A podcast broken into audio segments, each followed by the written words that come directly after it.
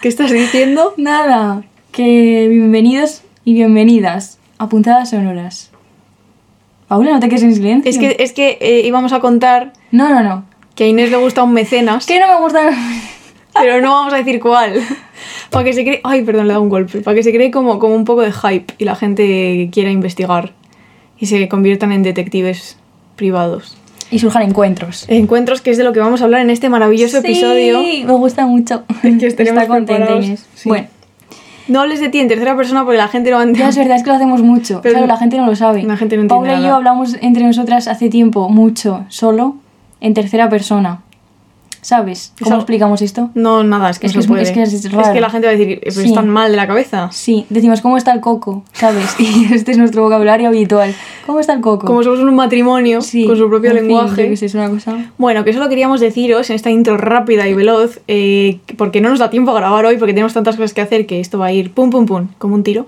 eh, que estamos muy contentas con este inicio de 2023 bien cabrón y que se van a venir muchas más cosas. Sí, Tenemos mm, saraos preparados que no os podemos contar, pero bueno, que esperamos que os gusten y que vengáis y que eh, os animéis a hacer cosas con nosotras dentro de poco tiempo. hemos sacado ya el libro que vamos a leer en el club de lectura de febrero, que es Gente muy fría, de Sara Manguso, editado por Alfa de Kai. Sí, Puedo contar Sí. que en una entrevista de trabajo Sí. siempre hago la broma Paula de decir Alfa Dugai y en una entrevista de trabajo, que yo estaba un poco tensa, me preguntaron mi libro favorito es de Alfa de Kai y dije ta ta ta eh, de Alfa Dukai.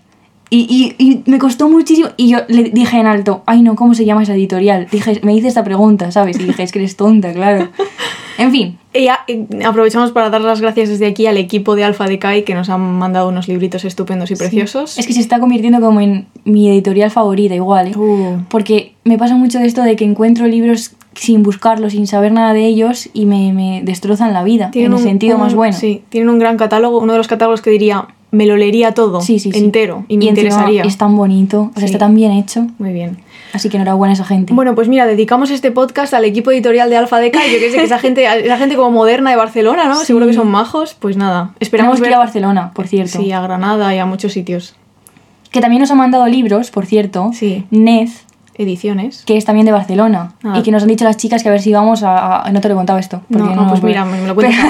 sí, pero tenemos que ir a Barcelona. Y a Granada. Estas son nuestras, nuestro objetivo Nuestros, primaveral. sí, Ir a, vale. a Barcelona y a Granada. Vale, si alguien quiere ofrecernos casa en Barcelona o Granada, la verdad se aceptaría, ¿eh? Se aceptaría de manera irónica. Previa entrevista para, que, para comprobar que no sois unos psicópatas, pero así nos ahorramos el hotel, ¿no? Sí, que no hay si no acampamos en la playa, con, una, con una tienda de campaña. Bueno, vamos a por ello, ¿no? Adelante. Sonoras con Inés García y Paula Ducay. La figura de hoy de Fragmentos de un discurso amoroso es Encuentro. Y el subtítulo, que siempre sabéis que hay un subtítulo, es ¿Qué azul era el cielo? Que Como es estos algo días en que- Madrid. Iba, iba a contarlo yo, zorrita. que es algo que Inés me dice mucho últimamente. Yo estoy un poco pasándolo mal, de manera no irónica, porque hace mucho frío y no me gusta el frío. Y Inés siempre va por la calle en plan, pero mira qué luz. Es que la luz del invierno, de verdad, por favor. ¿Tú sabes, vosotros sabéis el calvario que es ir por Inés, o sea, con Inés por Madrid y cada cinco segundos, Paula, mira ese edificio, mira qué luz. Y de repente un edificio y dice, espera, voy a sacar una foto. Yo, pero ¿por qué de repente es provinciana tal cual, eh? Sacando una foto en un edificio blanco. Claro, porque esto de que azul era el cielo, estos días que es azul y hay una luz como potentísima y los edificios blancos con esa luz, yo es que me emociono. Bueno, vale, venga, vamos a ello, porque si no, no. Eh, queremos hablar de encuentros, encuentros amorosos, encuentros amistosos, encuentros que nos hacen daño, encuentros que no, etc. Bueno, dice Bartes en la figura, dice, la figura remite al tiempo feliz que siguió inmediatamente al primer rapto, antes de que nacieran las dificultades de la relación amorosa. Es como cuando hace ¡pum! y luego ya todo se joroba. Pero en un primer momento es como bonito, ¿no? Y entonces eh, hay, queremos recomendaros, por cierto, que leáis las primeras páginas de fragmentos, si lo tenéis, a veces no se encuentran en librerías, pero si lo tenéis, eh, que es donde explica la estructura del libro, que son páginas brillantes que seguramente os habréis saltado, pues no hay que saltárselas. Yo me la salté. Yo ¿sabes? también, Yo directamente fui a la movida y luego me di cuenta y dije, coño, claro, Claro, y está muy bien. está genial. Y entonces dice, el discurso amoroso no es más que un polvo de figuras que se agitan según un orden imprevisible a la manera de las trayectorias de una mosca en una habitación. Es esta idea que él tiene de que el discurso amoroso no siempre sucede como A, B, C, todo cronológico, así ordenadito, que es verdad, ¿no? El amor es como así Mm. destellos de cosas desordenadas. Sí, de hecho él ordena las figuras por, por orden alfabético por ponerles un orden, porque, no- porque claro, va a hacer un libro, entonces hay que ponerles un orden. Sí, no pueden ir todas a la vez. Em, y dice, puedo asignar al amor, al menos retrospectivamente, imaginariamente, un devenir regulado. Es como cuando tú te construyes el relato en tu cabeza cuando los eventos y los hechos ya han pasado, ¿no? Y, y distingue tres etapas. La primera es la captura. Soy raptado por una imagen. Pues cuando ves a un jambito que te gusta por la calle. Cuando yo veo a Ah. Paul Mezcal, y cuando ves al mecenas, por ejemplo, también. La segunda es el el encuentro, los encuentros, las citas, las conversaciones telefónicas, las cartas, los viajes que hacemos con la persona. Y ahí es donde se sucede la exploración y la perfección del ser amado, ¿no? Es como que empiezas a conocer a la persona, básicamente. Y ahí es como lo- el típico que se dice de los meses de luna de miel, la dulzura del comienzo, los comienzos siempre lo mejor, el tiempo de idilio. Y luego, después de eso, llega la secuela, claro, el catapum, que está bien, ¿no? El drama. Que dice que es un largo reguero de sufrimientos, heridas, angustias, desamparos, resentimientos, desesperaciones, penurias y trampas. Aquí está Bartes poniéndose místico dramático, como siempre, pero bueno. Y dice que vive sin cesar bajo la amenaza de una ruina que asolaría a la vez al otro, a mí mismo y al encuentro prestigioso que en un comienzo nos ha descubierto el uno al otro. Claro, vamos a hablar aquí del momento en el que descubres a la otra persona, ¿no? O sea, cuando empiezas a conocer a alguien, Sí, básicamente. la figura de Bartes es un poco encuentro como descubrimiento, Mm. digamos, ¿no? Se centra justo en esta etapa como central. Sí.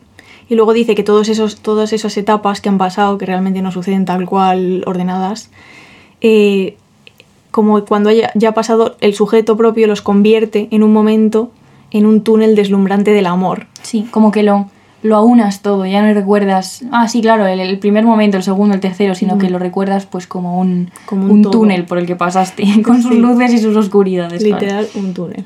Sí. Y como decía, es un poco encuentro como descubrimiento, ¿no? Dice Bartes, me maravillo de haber hallado a alguien que mediante pinceladas sucesivas y logradas una vez tras otra, sin desfallecimientos, acabe el cuadro de mi fantasma. Que esto es una cosa que me encanta y es un poco eso, el cuando te encuentras con alguien, ¿no? El descubrimiento que conlleva la otra persona, pero también al tú narrarte y, y- y dejar que la otra persona te conozca y, y- escuche todos los relatos que tienes que contar acerca de ti y de tu vida, también estás acabando o completando el cuadro de tu fantasma, ¿no? De lo que tú eres. Y va viendo, dice Bartes, un descubrimiento progresivo de afinidades, complicidades, intimidades que puedes ir eh, cultivando eternamente, dice Bartes, con un otro, en trance de convertirse, desde luego, en mi otro. Claro, el el otro mío. empieza a ser, esto de nuevo los, prono- los pronombres le encantan, ¿no? Empieza a ser, eh, la otra persona al principio es como un otro y luego ya durante un tiempo, ¿no? Después es mi otro. Claro, porque es tu persona. Cambiando los posesivos aquí, ¿eh? Bueno, dice, voy íntegramente hacia este descubrimiento. Por eso el, el encuentro como descubrimiento. Y es muy bonito porque está hablando justamente ¿no? de cuando conoces a alguien y te encuentras con esa persona y luego hay un posterior descubrimiento que implica pues aquel día en que te caíste de pequeña y casi te matas, ¿no? Estas son cosas que se cuentan. Sí. Tu gran viaje, una aventura, los meses en los que no paraste de llorar, ese día donde te equivocaste o de dónde vienen tus traumas. Eso está muy bien contarlo, la verdad. Siempre abre como... Siempre, claro, Siempre crea intimidad, es como muy rápido. Sí, y me parece como muy curioso lo rápido que es a veces este proceso, porque tenemos amigos desde la infancia, que obviamente este proceso es continuado, ¿no? Mm. No, no te reúnes, o sea, no te encuentras porque ya te has encontrado hace tiempo y como que va, te conoce más. El a largo encuentro plazo, es un claro. encuentro de décadas. Sí, y luego hay gente que conoces y de repente el encuentro es en, en dos meses. Y eso es una cosa como que me llama siempre mucho la atención. De hecho, recuerdo cuando te conté a ti algunas cosas, recuerdo cuando la cafetería era central, Sí. con una manzanilla y un eh, bizcocho de, de, no, de zanahoria Mm, sí, eso. con calabaza o algo así, Sí. que te comenté un trauma y, y, y no sé, Y pues yo escuché. claro, es que es, es muy bonito. Y es increíble pues eso, a veces lo rápido, lo cómodo y agradable que es muchas veces el proceso, ¿no? Mm. Y quizá tiene que ver, ¿no? Justamente con esto, con el acabar el cuadro de tu fantasma. Porque hay muchas maneras de contar una historia que te ha pasado y también cuando pasa el tiempo, obviamente, la historia del, y el relato pues va cambiando, que según Anierno no, porque dice que no podría haber escrito esta- otras palabras sobre su padre que no son las que escribió en su momento, pero bueno, claramente pues hay Sí. movimiento en las historias. Y dice, Bartes, toda curiosidad intensa por un ser encontrado, no ser encontrado de ser encontrado, sino de un ser ontológico encontrado, Encontrado. vale en suma por el amor. Y también me parece súper interesante como esta idea de la curiosidad y el amor mezclados, porque creo que también tiene muchísimo que ver. Volviendo a Nierno rápidamente, em, en La Mujer Helada habla de cómo empezó a tener encuentros con hombres, ¿no? Eh, o con chicos con los que hablaba en la universidad y se dio cuenta de que no les importaba nada su ella. O sea, no tenían nada de curiosidad, solo querían escucharse a sí mismos, ¿no? Y tenía citas en las que la persona se dedicaba a hablar y hablar y hablar y ella no podía decir nada y si lo decía es que notó que no les importaba, ¿no?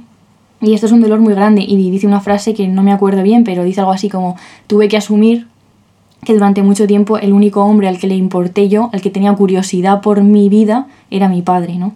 Qué bonito. Sí. Esto pasa hoy en día también en las Sí. citas, ¿eh? y con los hombres también. Que ¿Cómo le quieren- gusta a algunas personas escucharse a sí mismas, eh? Mira, yo no puedo, ¿eh? Eh, Me pone muy violenta este tema, tío. A mí Em, también. En el máster ahora, estoy haciendo un máster, ¿vale? Y la gente tiene una necesidad de contar su vida a los demás que me parece como que, digo, no se darán cuenta de verdad de que está fuera de lugar. O sea, no sé en qué. Yo, sí, a mí me parece fascinante cuando la gente como que no sabe calibrar y la- lo que más me fascina es que creo que debe, debe- o sea, no se dan cuenta verdaderamente que lo están haciendo, que están como focalizando toda la atención de un grupo de personas en sí mismos cuando no toca. No, cuando te están explicando una cosa teórica, ¿no? Sí. Que no viene a cuento, o sea, ni siquiera es en un momento que te hayan dicho, habla de ti, preséntate. No, no, No, no. no, no. Eh, a mí me pasó un día y y 10 minutos de chapa. Y es como, eh, Hermano. Bueno, vamos a ver. ¿Puedo contar lo de Mariana Enríquez? Sí. Estaba yo en una charla online con Mariana Enríquez, en unas charlitas, no me acuerdo de quién la organizaba, pero estábamos allí, un grupo, como una clase con ella, y está Mariana Enríquez, ¿sabes? ¿Qué, ¿Qué vas a hacer tú más allá de escuchar a la, a la doña Mariana Enríquez? Y había un señor, pues que era un señor, que paró la clase al poco de empezar y dijo, bueno, como no, no solo tenemos esta sesión, sino que vamos a tener más con otras escritoras, ¿por qué no nos presentamos? Y Mariana, como en plan, bueno, no, lo que ustedes quieran, claro. Y el señor procedió a presentarse, 10 minutos de presentación, di- diciendo que era ingeniero de no sé qué gaitas, teniendo a Mariana Enríquez con un tiempo limitado, o sea, Mariana Enríquez no está ahí para ti porque tiene que ir a escribir cosas. Y yo hubo un momento que dije, a tomar por culo, mi única intervención en la clase fue parar y decir, cuando me tocaba a mí presentarme, dije, ¿qué os parece si hacemos esto después? En plan, aprovechando que tenemos aquí a Mariana Enríquez, quizá no deberíamos estar perdiendo el tiempo hablando de nosotros mismos.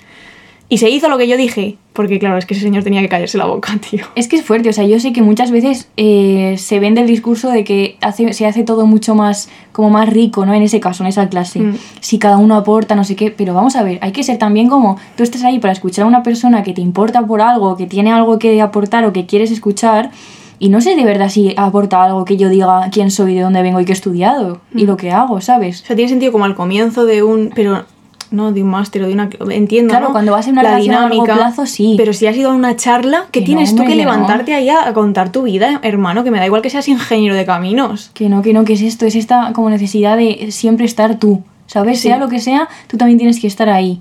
Y no. Y es como, eh, a veces hay que saber que no, no eres tú el protagonista y no pasa Y nada. lo que mola no estar y Ya, solo, ya, solo escuchar a la... En fin, bueno. Yo sería, si pudiera, siempre esa persona que escucha en silencio, la Sí, verdad. sí. Pero bueno. Em, entonces, volviendo al encuentro como reconocimiento, ¿no? También dice Bartes, es muy chulo cuando vas como mm, en- conociendo algunos gustos en común. Y esto lo considera una escena de amor, ¿no? Durante el encuentro, pues vas descubriendo, dices, ah, ¿te gusta eso? Vaya, a mí también me gusta, ¿no? A mí tampoco me gusta esto. Y ta- esto lo considera como una escena de amor. Em, dice en una cita, ni uno ni otro se conocen todavía. Es preciso, pues, relatarlo. He aquí lo que soy. Es que esto me parece precioso, ¿eh? Sí. En plan, que de verdad te apetezca. Porque es un esfuerzo esto, ¿eh? Hombre, vamos. Yo a veces lo pienso cuando digo que quiero novio, luego a los cinco minutos digo, ay, ¿sabes? Otra vez contarle a una persona como, bueno, como un esfuerzo. Y entonces decidir de contarle a alguien, he aquí lo que soy, me parece una cosa bonita. Y valiente a veces Sí. también, ¿eh? También, también, claramente. Y dice Bartes, es el goce narrativo lo que a la vez colma y retarda el saber. En una palabra, lo que reenvía. Claro, el reenvío, ¿no? El, ay, como un intercambio. Mm. En el encuentro amoroso me reanimo incesantemente, soy ligero. Claro, sí. Y quizás hemos pensado que esa ligereza tenga que ver con que te muestras a una persona desde un lugar cómodo, ¿no? Se supone que cuando nos abrimos a, a alguien, pues es porque sentimos que podemos hacerlo. Y es lo que hablábamos un poco en el episodio de la amistad, un episodio que gustó mucho, por cierto, eh, cuando decíamos que, que pensábamos que un amigo es alguien que no te va a juzgar, a pesar de que quizás no entienda del todo lo que le estás contando, nunca lo va a escuchar desde una posición, desde donde te emita un juicio, ¿no? Y entonces, eso, mostrar el cuadro de tu fantasma del que habla Bartes es, una- es algo que implica confianza, ¿no? Es una forma de desnudarse, de dejar a alguien entrar. Y hay Sí. una canción, Inés, cuenta esto. Ay, es que me hace mucha ilusión, ojalá poder ponerla, pero igual nos denuncian por derechos de autor o algo, ¿sabes? Es que, claro, a ver, aquí tengo que contar una pequeña historia rápidamente, y es que a mí me encantaba Izal, pero me encantaba, en plan, mi adolescencia es un poco como Izal, ¿sabes? Mi, podría contarla con canciones de Izal, y les vi muchísimas veces en directo y todo esto. Ahora, el Jambo es gilipollas, ¿sabes? Y yo qué sé, quiere hacer música en solitario. Y a ver, a- ayer hablaba con Nacho y me decía, quiere hacer música en solitario cuando tiene un grupo que, se, que lleva su nombre y con músicos tocando su música y su... Bueno, en fin. Nacho es nuestro productor, ¿eh? Sí. Y, y además eh, hizo un, un artículo en el país en el que contaba que nota sacó en la PAU para protegerse de acusaciones de acoso sexual y estas cosas. Entonces, bueno, esta persona, vamos a dejarlo en una parte. Pero eso, que me encanta Izal. Encima llevaba muchísimo tiempo sin escucharlo, porque esto pasa a veces. Igual llevaba dos años, ¿sí? Sin escuchar Izal. Y me acordé cuando estaba leyendo la figura de Bartes de la canción Los seres que me llenan, que os la recomiendo mucho, mucha gente ya la conocerá por supuesto, que hay una frase que siempre me, me llamó muchísimo la atención, al principio justo cuando dice, han llegado, ya están dentro, los infinitos seres que me llenan, siempre encuentran las fisuras para entrar directamente al hueso y robar el secreto del centro de mi tierra, que es justo un poco esto de lo que estamos hablando, ¿no? De cómo hay personas que encuentran fisuras para entrar directamente a tu hueso Ya ahí cuando entran al hueso, luego... y robar el, ce- el secreto del centro de mi tierra. Luego para quitarte eso del hueso, claro, duele, Un porque es 10, el hueso. esta frase, o Sí, sea, sí. un 10, en, un 10 enorme. Así Sí. que muy bien. Un 10 enorme. Eh, queríamos hablaros también, siguiendo el tema de los encuentros, de una carta que escribimos, porque eh, como muchas sabréis, Punzadas es originalmente una newsletter, Mm. y una de nuestras, bueno, nuestra carta más querida Sí. por las gentes. Casi también, y por nosotras un poco también, Mm, ¿eh? También, Es una carta muy especial, sí, nos gusta muchísimo y era un tema que tratábamos mucho. sí, que se llama Geografía del Afecto, eh, en la que hablábamos de cómo situamos los encuentros en lugares concret- concretos y nos interesaba ver qué huella dejaban esos encuentros y las vivencias que tenemos en los lugares. Porque obviamente en Punzadas no se concibe el espacio como una- un elemento vacío de sentido, sino Mm. que los espacios tienen mucho, mucha importancia. Un besito a Lefebvre en este sentido. Eso. Eh, Entonces los, los espacios que transitamos son mapas emocionales ellos mismos, donde se cruzan pues nuestras propias vivencias con las de nuestros seres, queridos o no queridos, muchas Que nos veces. llenan o que no. o que no nos llenan. Y hay un fragmento de la carta que siempre se cita mucho que dice, y citándonos a nosotras mismas, ¿eh? ha, Oh, llegado somos este, un señor, ¿eh? ha llegado este momento. es que esta carta nos gusta mucho, es Sí. un... Estoy citando, en plan, la cita que, que cita otra persona, ¿vale? Estoy como citando, bueno, da igual. Somos nosotras, que escribíamos. Aquella calle donde tuviste una conversación trascendente, el parque donde te diste un beso, la parada de metro donde solíais encontraros, el cine al que fuisteis por primera vez, la plaza donde os dijisteis te quiero. ¿Qué sucede cuando los sitios que antes eran seguros se vuelven hostiles? La tristeza es algo que permea la rutina desde muchos ángulos. Las despedidas empapan también los lugares.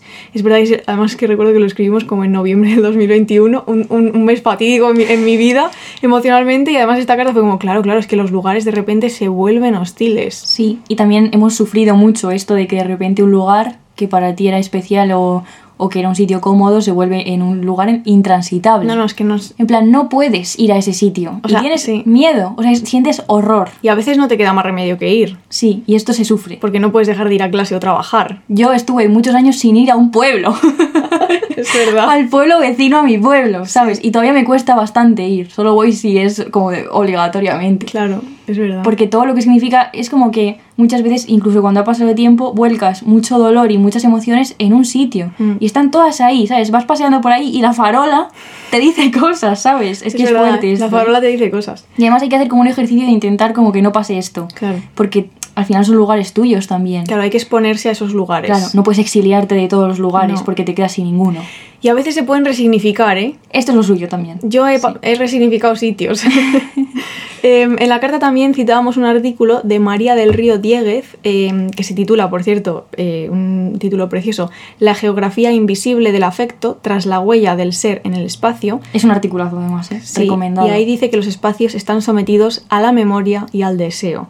Y podríamos decir que este fantasma del encuentro del que hablábamos, una vez este encuentro ya ha pasado, revive cada vez que pasamos por un lugar cargado de memoria y de deseo. Y aquí tengo un ejemplo mío, que es un ejemplo que es una putada, tampoco pasa mucho por ahí, pero es una putada porque es la estación de Atocha en Madrid. Claro, Paula, y tienes que coger trenes, ¿qué hacemos? Y mañana vamos a ir a Atocha. Vamos a recoger a mi madre. Pero porque a recoger a tu madre que Pues viene... eso se resignifica. Claro, no, no, es que los resignifiqué, te digo con quién, con Lucía. Ah, claro. ¿Te acuerdas de.? Sí. Pues a Lucía le dije, estábamos con mi amiga Lucía, que ha, que ha participado en este podcast alguna vez, y yo explicándole, es que ahora, claro, hay que coger el tren a Atocha, me cago en la puta, no quiero, porque tal. Y entonces ella, no pasa nada, no pasa nada, lo resignificamos, va a pasar algo. Y yo, ¿qué va a pasar, Lucía? Y dice, no sé, no sé, hacemos algo, te doy un abrazo muy fuerte aquí, justo en el tal.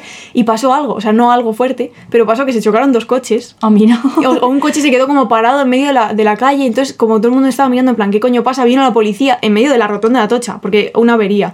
Y entonces como que pasó una cosa y estuvimos como, como absorbidas por ese evento, viendo que, a ver, la persona del coche, qué le pasa, no sé, y Lucía, y yo a Lucía, tía, tía, ha pasado algo.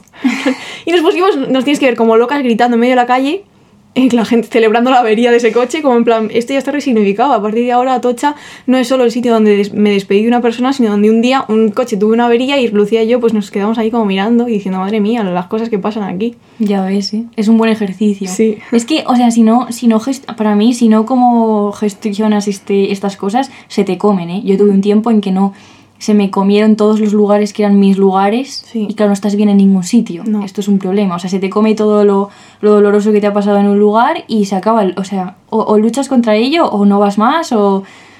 mm, No, no se puede dejar de ir a ciertos es un sitios. problema. Hay que luchar por, por nuestros espacios, Pues chavales. venga, luchemos. Y queríamos, eh, bueno, lo hemos llamado geografía del afecto, también podemos llamarlo mapas emocionales, cartografía de encuentros, también en este, en esta punzada sonora en particular. Y hemos dividido entre dos dimensiones que son distintas, la dimensión más personal de estos mapas emocionales y la dimensión más social. Entonces vamos a empezar con la dimensión personal que tiene mucho que ver con lo que estábamos hablando ahora, es más, más tiene que ver más con la historia individual y con los recuerdos y las vivencias que tiene cada uno. Y queríamos volver también a una figura de Bartes rápidamente que se llama El desollado, que habla de los puntos delicados que tenemos y dice, la carta geográfica de esos puntos solo yo la conozco y por ella me guío. Y también dice una cosa que tiene mucho que ver con el encuentro, ¿no? Que mm, dice, desearía que se distribuyera preventivamente este mapa de acupuntura moral a mis nuevos conocidos, que por otra parte podrían utilizarlo también para hacerme sufrir más. Claro, cuando tú dejas que alguien vea tu mapa emocional, no solo tu mapa geográfico emocional, sino tú, tú quién eres, no ese fantasma, claro, esto sirve también para que te hagan pupa. O sea, por eso da tanto miedo. No, sin duda es una forma de poder. Sí, sí. Y es muy interesante que en el desollado Bartes utiliza una metáfora como visual, dice que es, es como somos como madera nuestro cuerpo, entonces eh, a veces cuando clavas un clavo en la madera, depende de dónde caiga, no entra igual. Y estas grietas y fisuras de las que hablábamos antes, ¿no? Entonces es un poco esto, que si, que si le dejas el mapa a la, a la persona eh, de tu acupuntura moral, de, tu, de, de tus grietas de la madera, puede clavar el clavo donde sabe que duele Que más. duele. Y por eso esto es una forma de... Yo a veces tengo ganas de clavar clavos a la gente. Donde sé que Yo duele, también. Pero no lo hago. Ay, iba a decir una- un ejemplo, pero me he callado. Estoy aprendiendo a evitar eh, denuncias. muy bien. Espero que. Paula esté orgullosa. Estoy orgullosa, estoy muy orgullosa.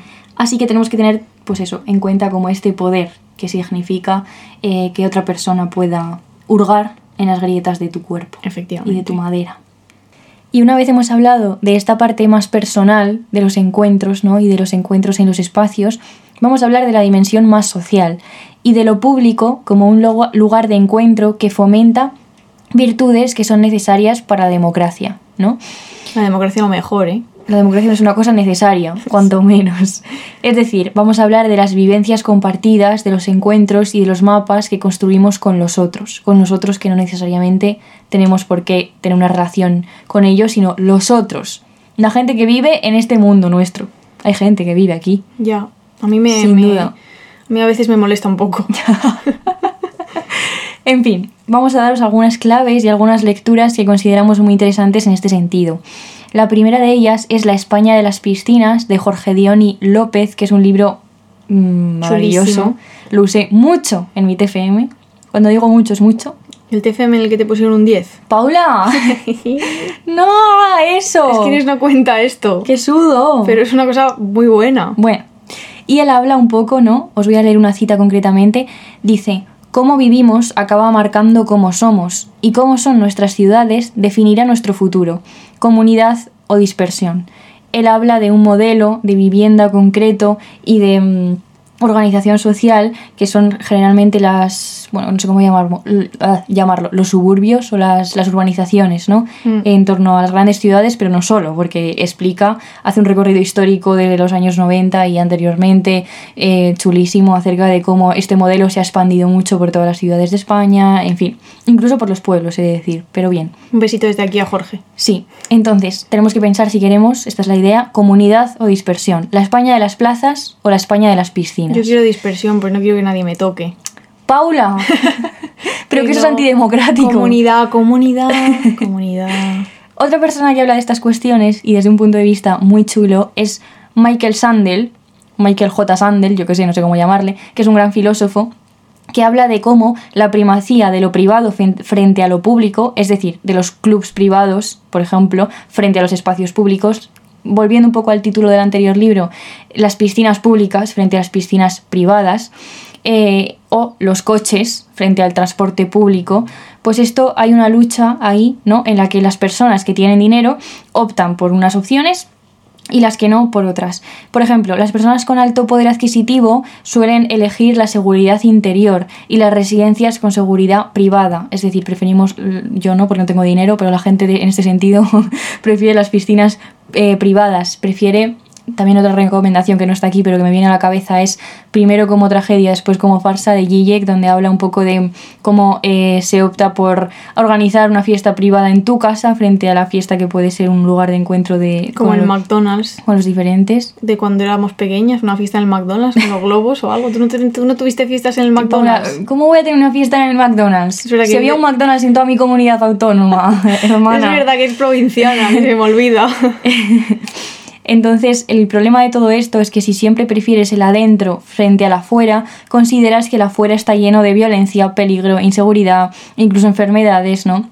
Y surge una ciudad protegida y desvinculada de la que habita la gente común. Zizek, en este libro, eh, que siempre lo cuento porque me parece súper interesante, cuenta cómo en Sao Paulo los ricos se mueven en helicóptero para que esta distancia veáis que, que se hace como ya insalvable, ¿no? La gente volando por arriba mientras la gente común eh, camina por la ciudad pero ni siquiera les ven, o sea, ni siquiera les huelen, ¿no? O sea, es como... Y esto es un peligro, porque nos dice Sandel que así es imposible desarrollar la solidaridad que requiere la ciudadanía democrática. Las instituciones públicas, ¿no? Dejan de ser lugares donde se encuentran ciudadanos que tienen estilos de vida distintos. O sea que los centros públicos son extremadamente valiosos como lugares donde se encuentran los diferentes, como también lo eran las plazas, como son las piscinas públicas y como otros el transporte público y otros muchos espacios. Si no sucede esto, si no se da este encuentro en lo público, se crea un mundo tremendamente jerarquizado en la que las personas son los grupos de personas son muy homogéneos no y solo eh, te relacionas con miembros de un determinado estrato social que es el tuyo.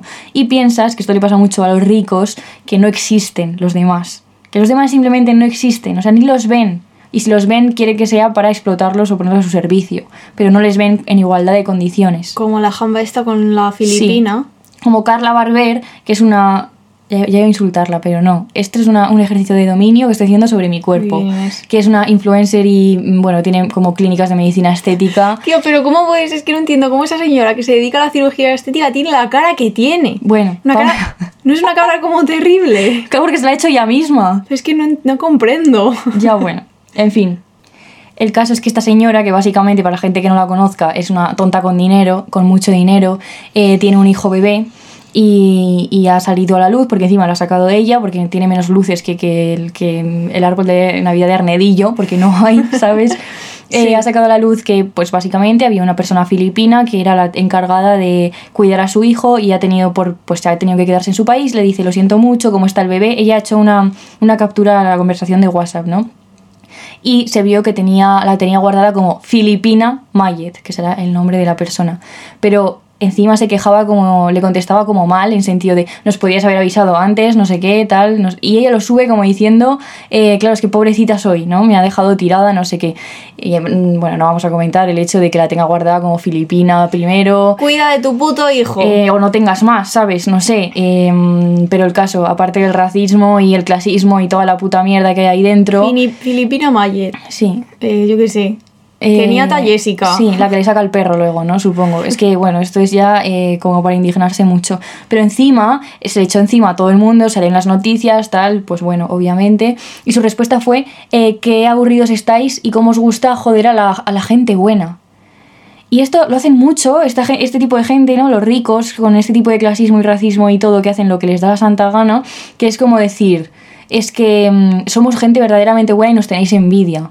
O sea, y, y- y hablábamos un poco de este alejamiento, ¿no? Esta chica, ¿cuántos años llevará sin relacionarse con una persona que no sea su entorno de tontos con dinero? Y sus sirvientes. Claro, Claro. aparte que no sea para, para trabajar para ella. O sea, como. ¿ha- ¿Habrá concebido alguna vez que la, que la persona que cuida a su hijo es una persona en sí misma que tiene vida, aparte de un medio para que ella utiliza, seguramente encima pagándole mal e ilegalmente? Esto no lo sé, con lo cual no lo voy a asegurar, pero es probable, ¿no? Que, bueno, pues esto. Esto es lo que. Esto es fruto, ¿no? De justamente la pérdida de contacto con los diferentes. Y, y si encima el único contacto que tienes es para la esclavitud, pues claro, esto, la cohesión social, mal. Básicamente esta es la idea de fondo. Em, y dice Sandel, así, sin el encuentro, ¿no? Resulta complejo construir y fomentar el sentimiento de comunidad que es necesario y del cual depende la ciudadanía democrática. O sea que básicamente la idea es que si no se da este encuentro social en los espacios públicos y todo se, se, lleva al sector privado, em, estamos poniendo en peligro la democracia. Mm, O sea, estamos poniendo en peligro cosas muy serias como la democracia. Inés, te has explicado como muy bien, ¿eh? Sí, es que este tema me apasiona Claro, mucho. se nota bastante. Ese es mi tema. es su tema. Si alguien quiere darme como una beca, ¿sabes? Un doctorado para que yo haga una tesis sobre esto, yo la recibo. Menos si me la da Carla Barber, que seguramente encima lo único que me quiere dar es una operación de tetas, ¿sabes? ¿Y qué tetas te vas a operar No tú? voy a operar ninguna teta, pero es lo único que puede ofrecerme esa señora, encima dejarme una para un lado y otra para otro, ¿sabes? Porque encima... Ay. En fin, bien. Ay, bueno. Entonces, siguiendo con este tema de los encuentros ubicados en ciertos espacios, queríamos hablar un poquito de arquitectura a través de un libro que hemos leído que se llama Comunidad en Obra, la construcción de los espacios sociales, de Lorenzo Rocha, que está editado en Turner, que a ver si nos mandan unos libritos esa gente también. Sí, porque hay mucho de arquitectura crítica y urbanismo y tal, y es mi tema, entonces, no sé, Es su tema. unos libritos que yo me los lea. Claro. Entonces, Rocha es arquitecto, ¿no? Y él lo que hace en este libro es reivindicar la necesidad de que los arquitectos pues tengan una cierta responsabilidad ética eh, para la sociedad en, en la que trabajan y para la que trabajan de alguna manera, en vez de poner por encima su propio prestigio y carrera profesional, que es algo como muy de arquitectos, ¿no? Sí, Como sí. muy, voy a hacer un edificio chulísimo, como con ventanas. para que vaya a la plomo". Bienal de Venecia y no sé qué, ¿sabes? Sí. Pero, pero como si estuviera construido en, en la Claro, nada. como si no formaran realmente parte de un lugar y estuviesen ahí como flotando en el éter. Y entonces reivindica esa responsabilidad que tienen los arquitectos de dotar de sentido al espacio común, ¿no? al espacio que todos transitamos. Y centra su reflexión en pensar cómo la arquitectura y cómo el urbanismo definen el espacio social de las comunidades y delimitan un, un territorio. O sea, tú siendo arquitecto ejerces un cierto poder sobre el lugar que, que estás transformando porque lo, lo transforman. ¿no? Em, Pero ¿qué pasa?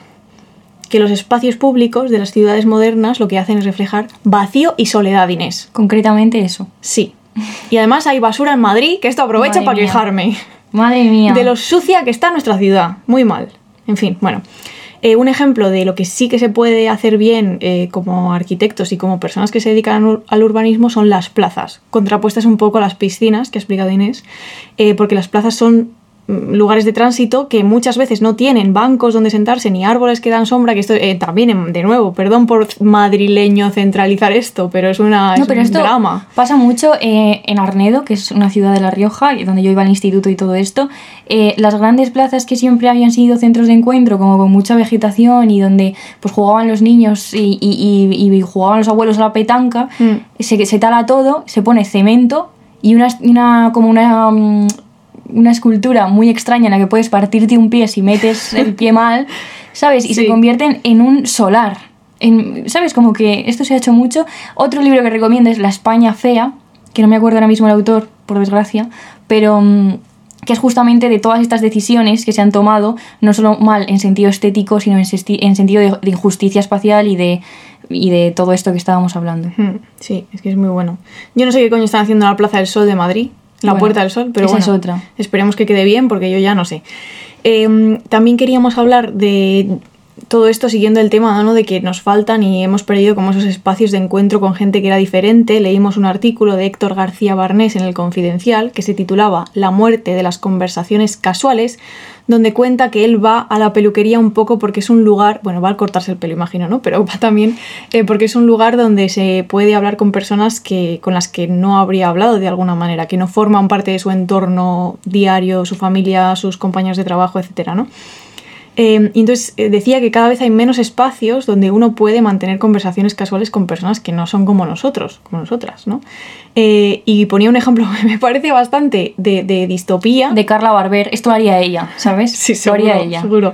Que es cuando te montas en un Uber y tienes el modo silencio para impedir que el... Iba a decir que el piloto, no claro. que el conductor te hable, que el conductor Sí, o la conductora te, te dirija la palabra. Solo les falta eh, modo bozal, ¿sabes? Que ya sea un paso más, que sea que de repente del techo sale un bozal y se Sí. le pone a la persona. Sí. Es como lo contrario de, de subirte a un taxi clásico, también te digo, que si el taxista te habla, pues tú también te hablas. Eh, y entonces eh, tiene una cita muy bonita respecto al- a este, bueno, a cómo vivía él, el ir a la peluquería, porque decía, bueno, la peluquería y a otros sitios donde se, se encontraba con personas, porque decía, era en estos 10 minutos de tiempo muerto que uno esperaba para ser atendido por el carnicero, el pescadero o el ferretero, en los que se construía la sociedad. Sin conversaciones casuales no hay sociedad, ¿no? Sin encuentro con el diferente, con quien no es como yo, sin escuela pública, sin parques y plazas, sin lugares en los que entablar conversaciones y tomar conciencia de la existencia de los demás, nos vamos a pique. Sí, A pique como el Titanic, ¿eh? a pique. O sea, el iceberg es Carla Barber. Un iceberg con forma de Carla Barber, de, de su cara terrible.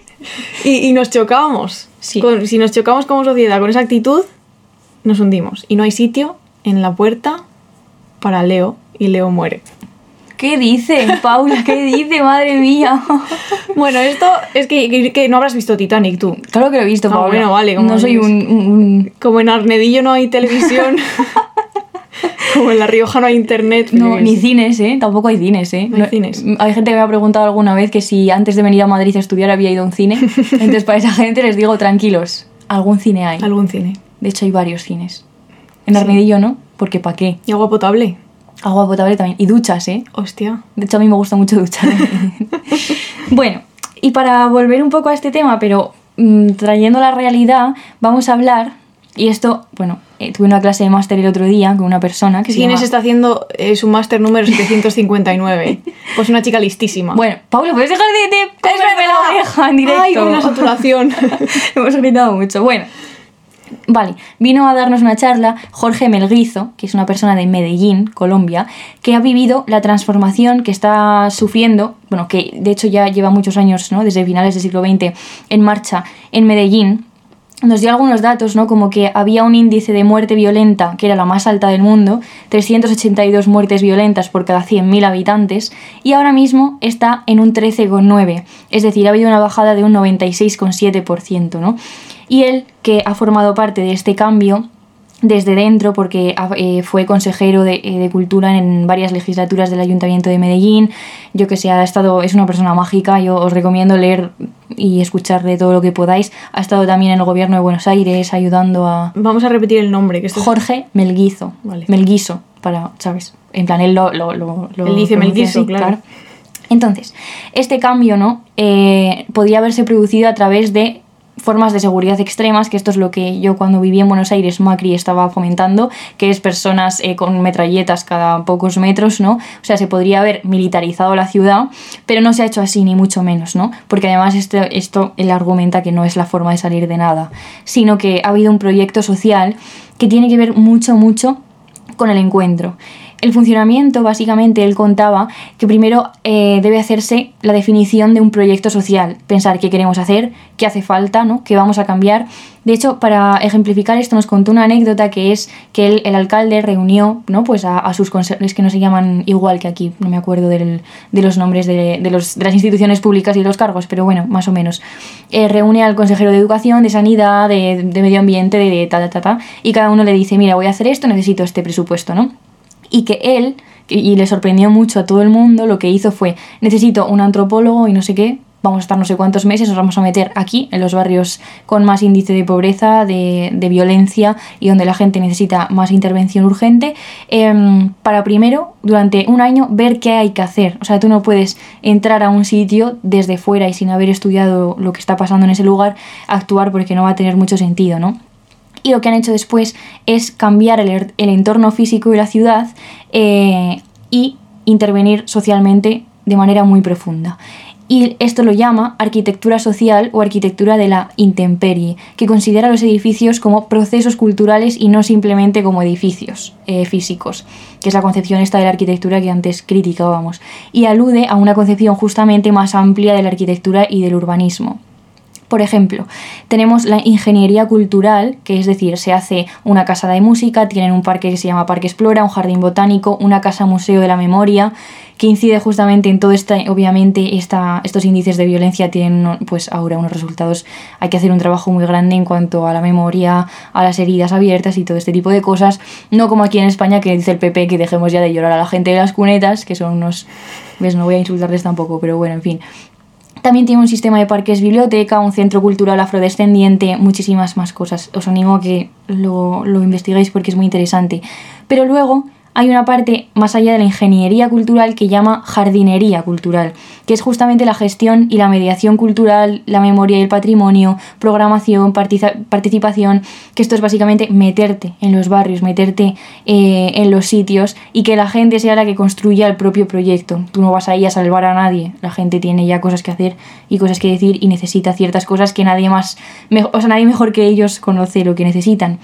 Entonces, es más importante lo que pasa en el barrio mientras se construye el edificio en sí que el edificio físico en sí mismo, ¿no? Es como, como que va después. De hecho, nos contó que hay ciudades que han intentado replicar lo de los parques biblioteca, como creo que era en Sao Paulo, y si no haces este trabajo no previo de, en el barrio de jardinería cultural, ¿no? o como queramos llamarlo, de mediación, pues es, no va nadie, el claro. edificio se cae y ya está.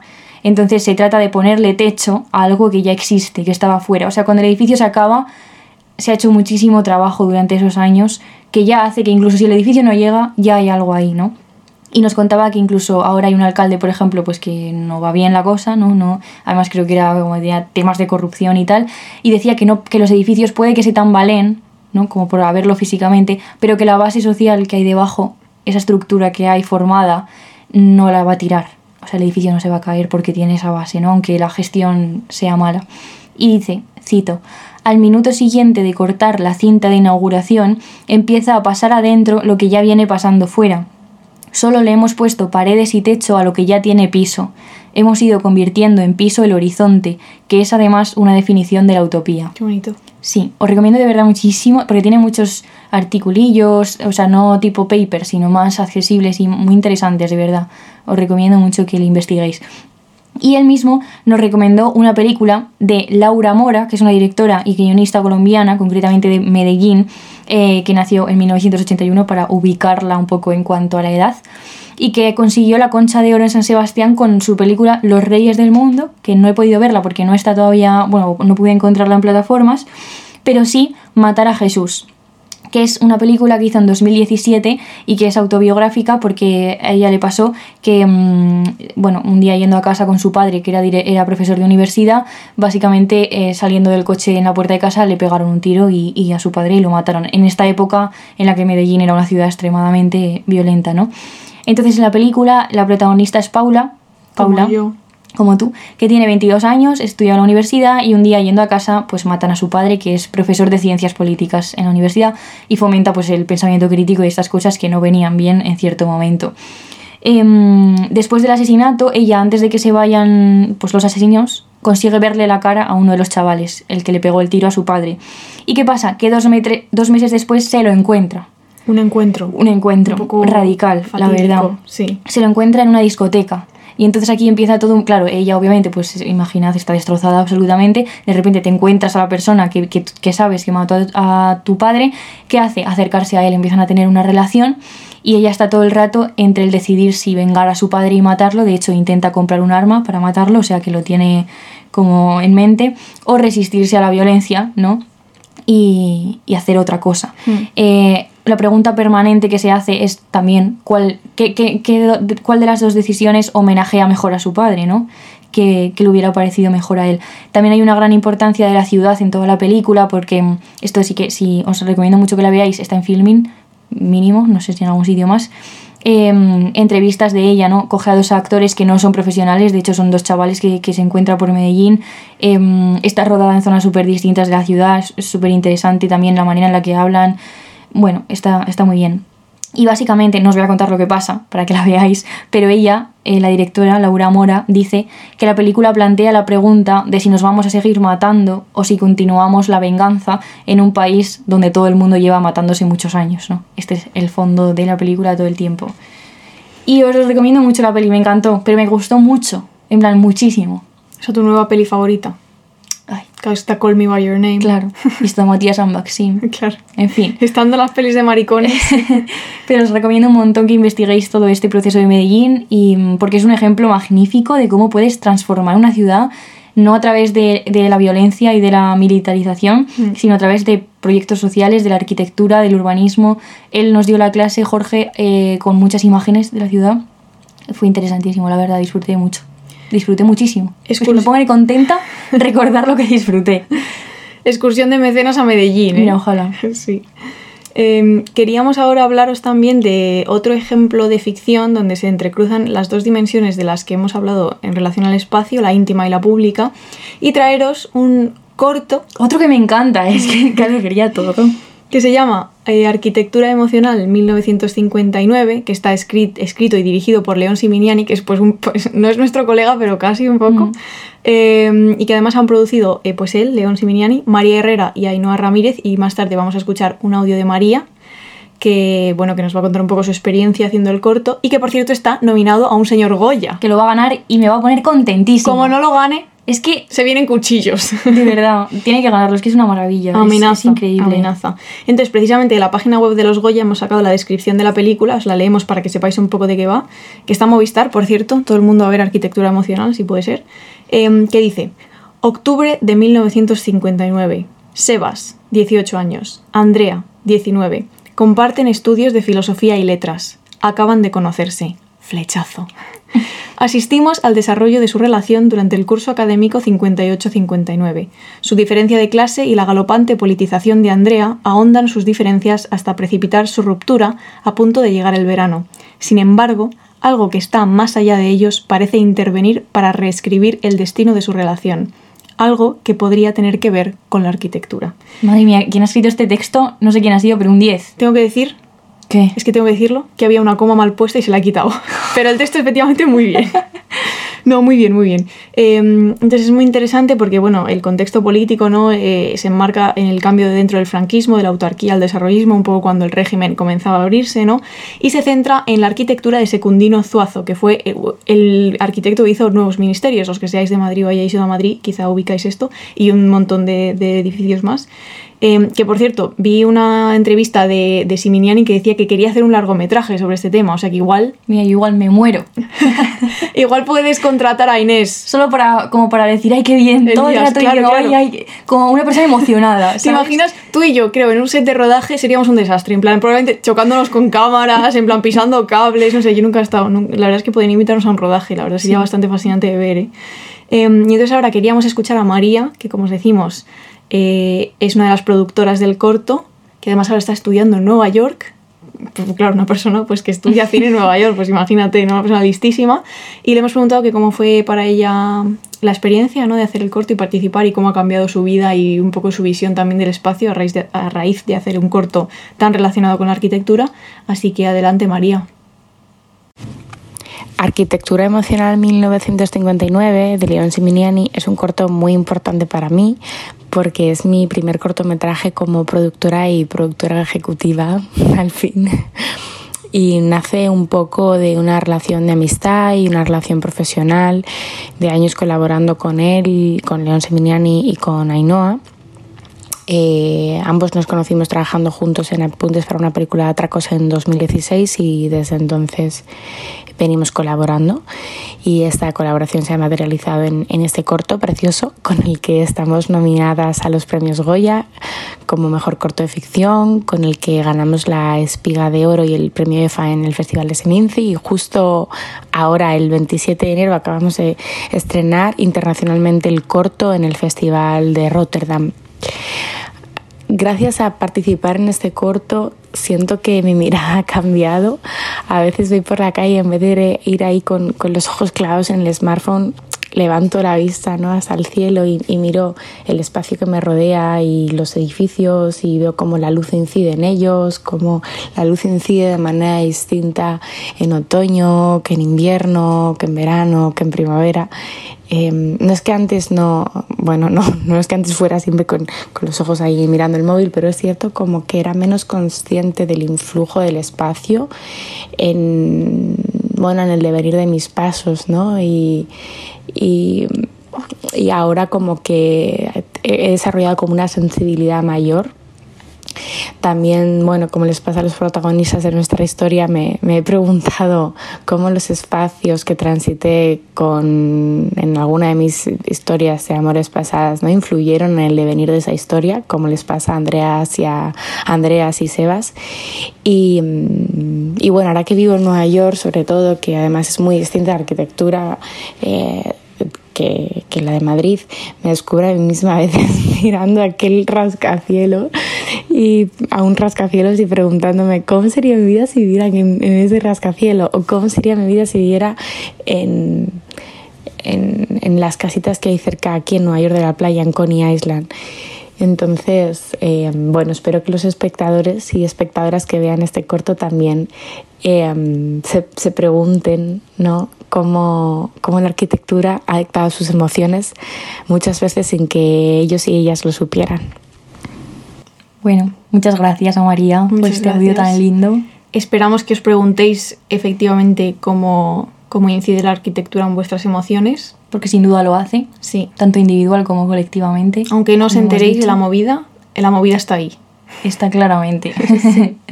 Y mucha y... suerte a María en Nueva York. Sí, y a el corto en los Goya. Hombre, que vamos. lo vamos a ver solo para ver si gana. Sí. La verdad. Iba a decir, yo no he visto nada más, pero es mentira, No, es alguna, alguna sí he visto. Sí, hemos visto, hemos visto. Sí. Y siguiendo un poco con el corto, ya para acabar, queríamos ver un artículo de Manuel Javois, eh, que bueno, sale en hora 25. es lo, lo único, único, que nos único importa. importante. Eh, Sí. Y escribió un corto, o sea, un corto, un artículo que se llama El amor después de Madrid en el país, donde habla justamente de esta historia de Andrea y Sebas que aparece en el corto, ¿no? Y dice, los lugares en los que nos enamoramos y desenamoramos, nos besamos y discutimos, nos juramos amor eterno y rompimos, son espacios que no salen indemnes de nuestra vida. Es imposible apreciarlos bajo otra luz que no sea la nuestra, la más personal e íntima, que es un poco un resumen de todo lo que venimos hablando, ¿no? Y es muy interesante que al final del artículo hace una crítica al famoso vídeo ridículo de la Comunidad de Madrid, que no puede ser más ridículo y la palabra ridículo debería ampliar como su significado para poder acoger lo que estas imágenes representan, ¿vale? Pues dice como, y me pareció de verdad como muy certero lo que dice de pudiendo contar todo esto, todo esto de lo que venimos hablando, ¿no?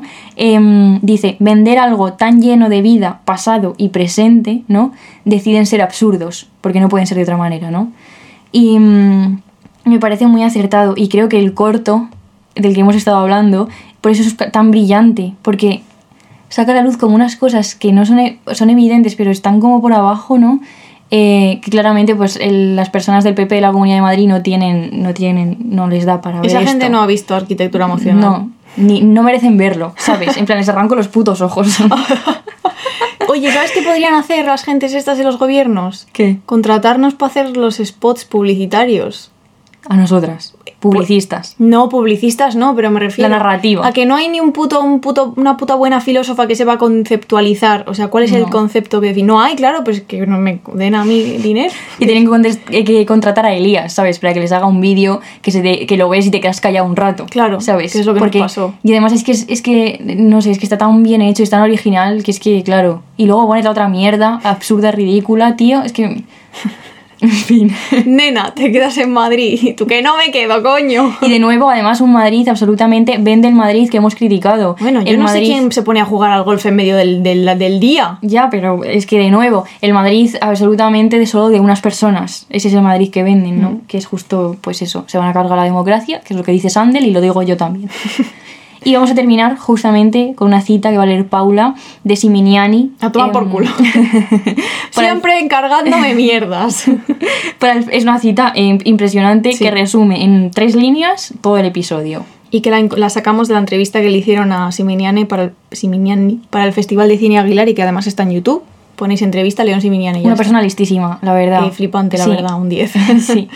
¿Qué Así dice? que nada, Dice- dice espera, este ya decimos señor. adiós ya y todo. Ya no decimos ya ni, ni, ni, ni lo que estamos leyendo ni viendo. Bueno, yo estoy Como viendo para ver lo que llevamos- The Last of Us. Y ya está. Vale. Y ya está, es que llevamos cin- 57.000 Es que, claro, minutos. Ya no daba más. Pero pues un abrazo a todas y a todos. Y nos oímos pronto. Y nos encontramos por Madrid Y nos encontramos por Madrid, muy bien. para construir recuerdos juntos y juntas. Y Bueno, a ver, depende. que sí, que sí, si nos veis. o para que Paula os pegue un puñetazo. Sí, si nos veis, eh, nos pasó el otro día, un chico nos paró por la calle. Muy majo. Sí, majísimo. Y yo, Sí, ¿Cómo se llamaba? es que pa- Paula, Ignacio. si yo para adelante. Ignacio. Si yo pa- y yo, Paula, que tenemos que saludar al chico. Y el chico, bueno, tampoco tenéis que. Y yo, bueno, ya, ya me entiendes, ¿sabes? No, pero yo no seguí para adelante, o sea, no, No, me di cuenta. no te ¿eh? cuenta, O sea, claro. claro, no, a mis fans les atiendo cuando. a mis fans. Voy a leer. Bueno, vamos a ver la cita de Elías León Siminiani, que os os va. recomendamos mucho el corto Arquitectura Emocional y también Las Niñas de Alcácer, el documental que lo hizo él. Sí, lo hizo él, sí. Que es que estuvimos en un curso con él, que nos dio una clase. Yo no fui capaz de terminarlo, de gustó. pero por Yo lo- lo vi, por el lo tema, terminé. más que por- Me cagué, no pude bajar, a- me acuerdo perfectamente que no pude sacar la basura esa noche porque me cagué porque soy una cagona. Me da miedo Voldemort, Bueno, a ver, es recordemos que- esto. Bueno, no, sí. Pero bueno, A pues que un abrazo a todos. Vaya comparaciones aquí de última hora. Voy a leer la cita. que os queremos mucho, Sí. que os esperemos que os haya gustado el episodio de encuentro y que a ver si nos encontramos. Hala, para adelante. Venga. El espacio, el urbanismo, las calles suelen ser el continente de las historias. Me interesa la arquitectura en tanto que es soporte siempre de un contenido social, emocional, un espejo de ideología, de política, de diferencia de clase, de toda una serie de cosas que hablan del ser humano de forma pasiva e inmutable.